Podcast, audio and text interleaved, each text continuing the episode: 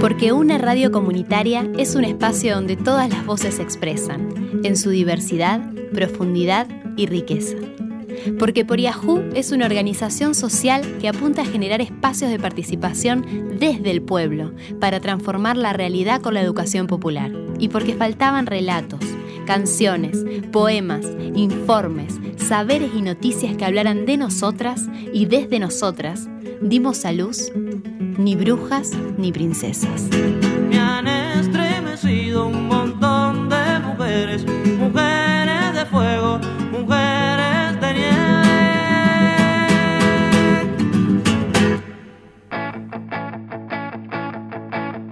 Este programa especial tiene como finalidad reconocer la lucha de un grupo de mujeres de nuestro país que nacieron convocadas de manera individual por una feroz dictadura que imprimió el método del secuestro de personas para callar sus voces y arrebató a sus hijos y a los hijos de sus hijos. Para conmemorar la labor incansable de estas abuelas, se instituyó el 22 de octubre como el Día Nacional del Derecho a la Identidad. Han robado hasta la primavera, pero no pueden con nuestra canción. Parece frágil, pero no se entrega. Sigue cantando como vos y yo. Mi nombre es Delia Cecilia Giovanola, soy una abuela de Plaza de Mayo.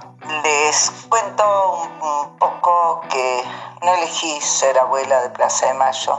La vida me, me colocó en ese lugar en el año 1976, cuando el gobierno de turno, un gobierno de facto, secuestró de su domicilio a mi hijo Jorge Oscar Ogando y a mi nuera María Estela Montesano de Ogando y quedó una nena de tres años solita durmiendo en la cuna. Automáticamente el impulso, como nos ocurrió a todas las madres, fue unirnos para, para buscar a ese hijo sin saber cómo se buscaba un hijo.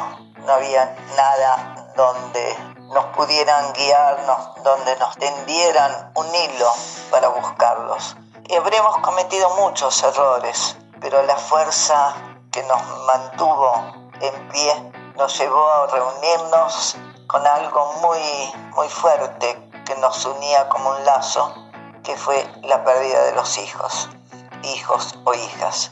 Bueno, pasaron los años y mi nuera estaba embarazada cuando la llevaron de ocho meses y ya tenía que haber nacido eh, su hijo, mi nieto, el hermano de mi nieta.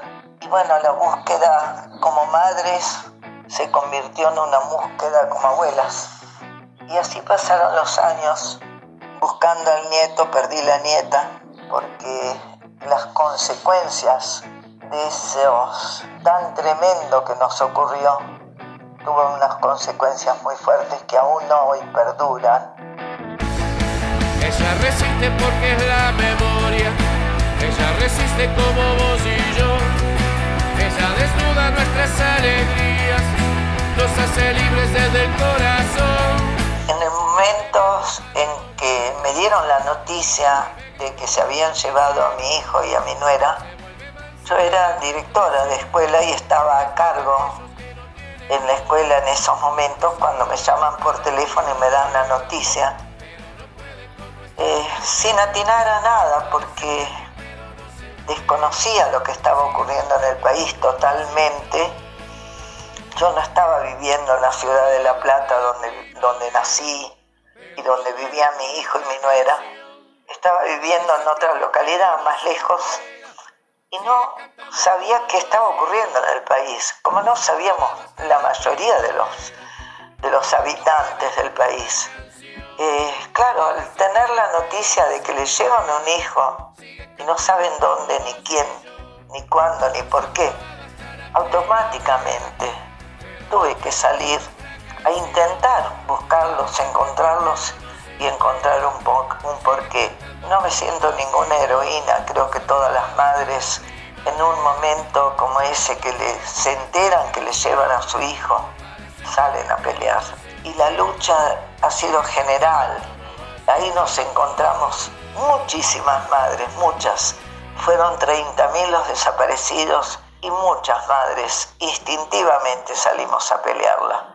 No hubo un momento preciso, sino una reacción colectiva que nos hicimos fuertes apoyándonos unas con otras. El acompañamiento de los familiares, los compañeros, no fue unánime porque cada familia es distinta. En este sentido puedo hablar yo de lo que me tocó vivir con, con mi esposo.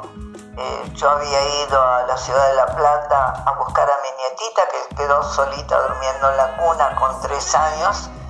La traje a mi casa a vivir con nosotros, la crié y me regaló 35 años de su vida y para mi esposo eh, fue un regalo de la vida. Para mí tuvo un precio muy grande, pero para mi marido fue un regalo de la vida.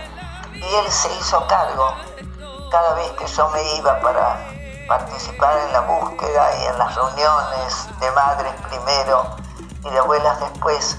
Yo conté con el apoyo de mi marido porque la tuve que mandar a la escuela, había que llevarla, ir a buscar y yo me ausentaba los jueves, todos los jueves iba a la plaza. Al principio llevaba a mi nieta conmigo, pero después se puso peligroso porque estábamos rodeadas de soldados y policías a caballo y armados y nos...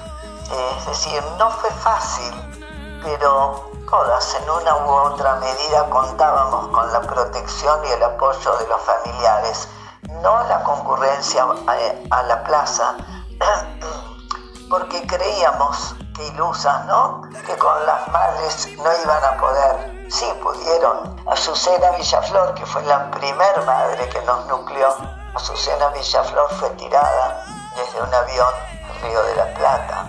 Creíamos que con las madres no iban a tomar represalias, pero sí lo hicieron como una intentona de amedrentarnos, de darnos temor. Pero seguimos, nos hacían más fuerza eso. No podían luchar contra nosotras. La lucha nuestra era muy, muy de madre.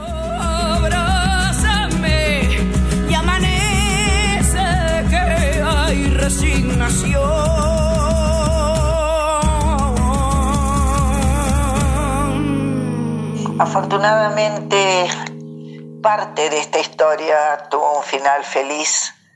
Me llenó la vida realmente eh, el encuentro de mi nieto. Para mí significó, ese encuentro significó una alegría y una recuperación de parte de, lo, de, tanto que he perdido en esto, ¿no? Encontré un nieto maravilloso. Si tuviera que elegir un nieto volvería a elegirlo a él.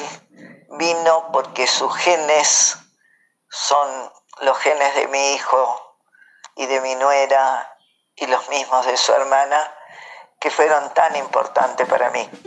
Él mismo me buscó, no vivía en el país, vivía en Estados Unidos. Tenía dudas, sabía que no era hijo del matrimonio que lo crió, afortunadamente criado con mucho amor bueno, lo criaron con todo amor. Cuando falleció ese padre de crianza, él mismo se presentó a abuelas buscando su identidad. Cada lágrima valió una estrella y un color, un misterio y un amor, una espera de metralla.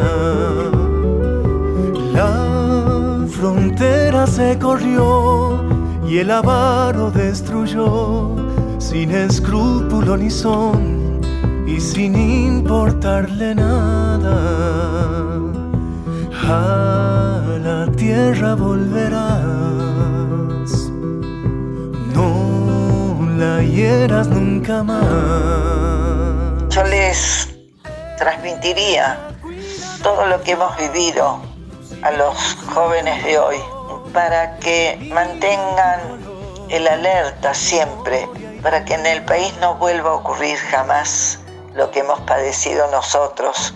Sembrar siempre la memoria para que estén atentos, porque no nos merecemos los sufrimientos que hemos padecido durante tantos años y que no, no se van a borrar. los vamos a seguir sufriendo. Entonces la juventud tiene que estar alerta, saber qué ocurrió y que puede volver a ocurrir. No permitan nunca más que esto ocurra en el país. Me alegro de poder servir de algo. Todo lo que sea difusión de la lucha nuestra es bienvenido porque sembrar memoria, es lo que tenemos que promover siempre para el nunca más. El nunca más es lo que tenemos que sembrar y pedir justicia siempre, es lo que estamos obteniendo muy lentamente, pero eh, por lo menos estamos haciendo algo que no es común en el mundo, el exigir justicia y el tener algo de justicia, muy poca, pero bueno, eh, seguimos exigiendo. Gracias por escucharme y un abrazo grande.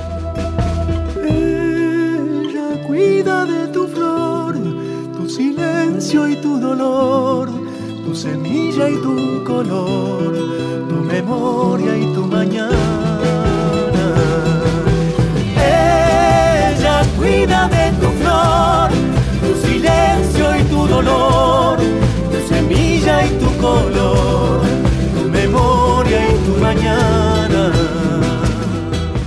País, que vio falseado el origen de cientos de niños nacidos entre 1975 y 1980, solo conseguirá reconstruir su identidad y memoria cuando el último nieto apropiado haya sido restituido. Agradecemos el trabajo sostenido de las abuelas de Plaza de Mayo y en forma particular a Adela Giovanoli por su atenta disposición con Ni Brujas ni Princesas al brindarnos su testimonio a través de Iván Fina y Pamela Gerosa. Quien es integrante de la filial de Abuelas de Rosario y que tuvo la amabilidad de hacerle reportaje a Delia. Tu silencio y tu dolor, tu semilla y tu color, tu memoria y tu mañana. Tu memoria y tu mañana.